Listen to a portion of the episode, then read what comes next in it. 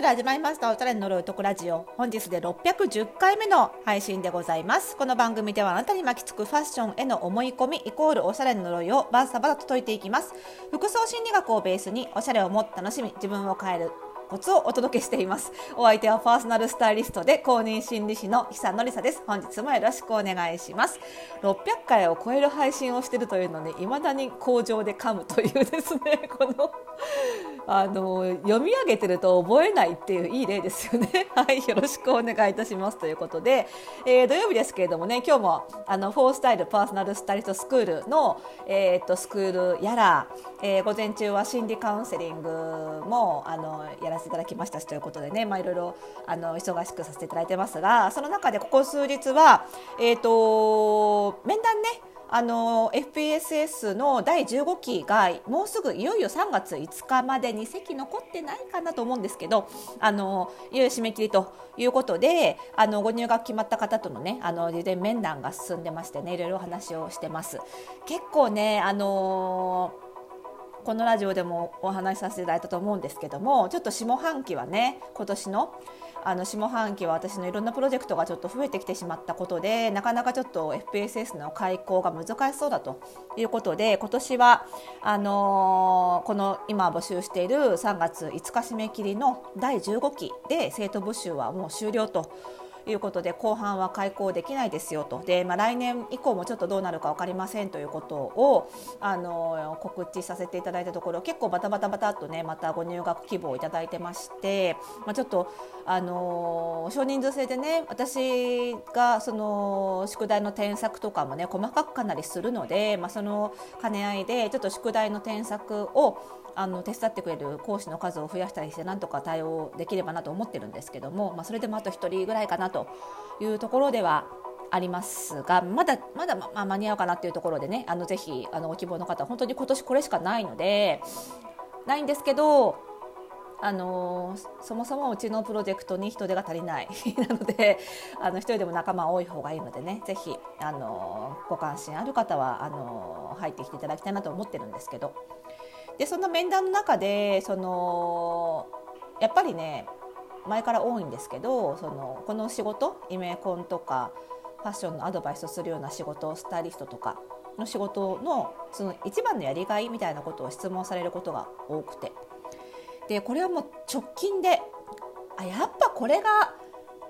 やりがいだよなって思ったことがあってやりがいっていくつもあるので、まあ、直近特に自分が感じたことをついついお答えしてしまうんですけど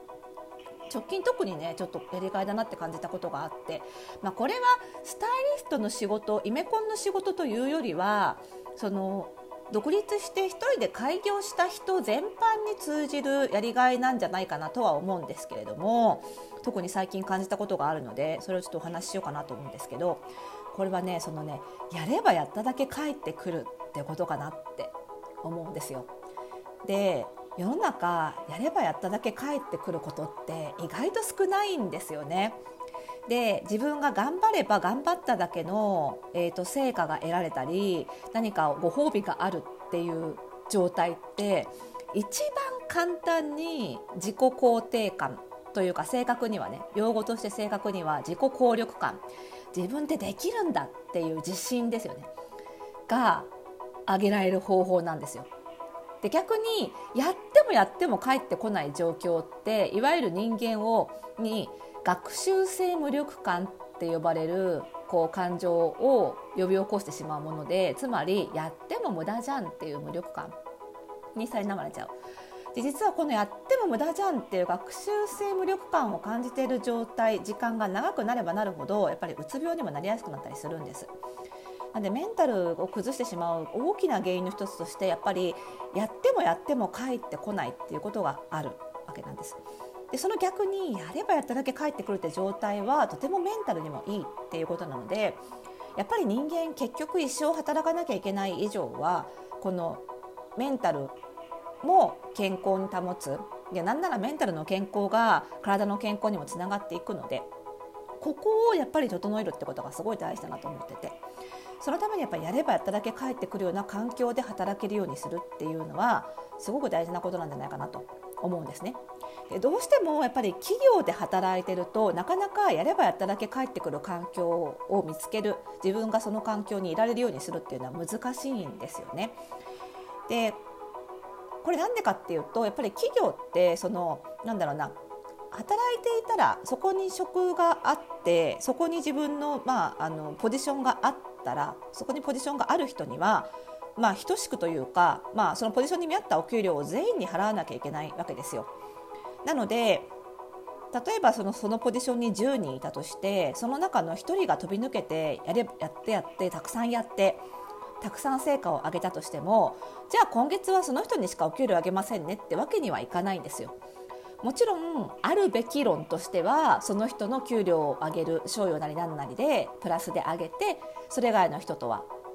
差をつけるっていうのがあるべき論としてはあるんですよ。でも実際なかなか難しいですよね。なのでそのやってない人もお給料もらえちゃうっていう、まあ、それがある種企業で働くメリデメリットでもあるわけなんですけどね裏返して言えば。でもそういう人が生まれる一方ですごいやってんのにやった分だけ帰ってきてないじゃんって感じてしまう人も出てくるというのがやっぱり企業で働くことかなと思うんですよね。でこれに対してやっぱり開業すると自分しかいないやった成果を受け取るのが自分しかいないのでやっぱり本当に直接的に跳ね返ってきます。で最近に私が特にここ最近感じているのはその頑張れば頑張っただけ仕事がもらえるとかね評価されるっていう単純なことだけではなくってやっぱりもらった仕事いただいた仕事のやり方だったりその仕事のをやる時の自分の技術力だったり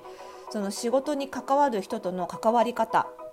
関わってくれてる人取引先の方への私の姿勢などをなんか総合した私の仕事の質クオリティというかむしろなんか人としてのクオリティ格かもしれないですけども人としての品格みたいな ものを上げていく。これも上げれば上げるほど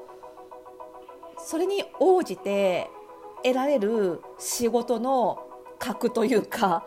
もう規模も上がるし仕事で関わる出会う人の何て言うのかな人に対して質って言い方は失礼ですけど人もどんどん良くなってくる。っていうのを本当に感じる。これは本当にマジで露骨だなって思うぐらい感じるんですよ。だからちょっと自分が手抜いたらすぐ仕事のその来る仕事の規模も小さくなるし っていうことが本当にあるのでこれだけは本当に嘘つかないなというかっていうのを感じるんですよね。で正直やっぱり起業したばっかりの頃は当然頑張っても技術が伴わないわけですよね。まだ未熟な部分が今の私に比べたら当然ですけど未熟な部分があったわけですよ。そうするとやっぱりね辛い経験とか仕事もあったんですよ。例えばあなんか今の私のこの経歴にしてはすごい大きいイベントに呼ばれたなと思って喜んでいったら全然人が入ってないとかですね。なんかよく言うじゃないですか芸人さんが。辛い営業があってなんかスーパーのお店先でなんかこうみかん箱並べてその上で漫才したけど誰も立ち止まらないとかさ。なんかそういう経験がやっぱり誰しもあると思うんですよ。その仕事なりのねそういう経験が。そういうのもあったりとかなんかその研修で呼ばれたんだけど何て言うのかなほぼ業者呼ばわりっていうか業者はうちが言う通りの内容で研修してくれればいいんだよみたいなうちが言ってほしいこと言ってくれればいいからみたいな依頼も正直昔はあったんですよね。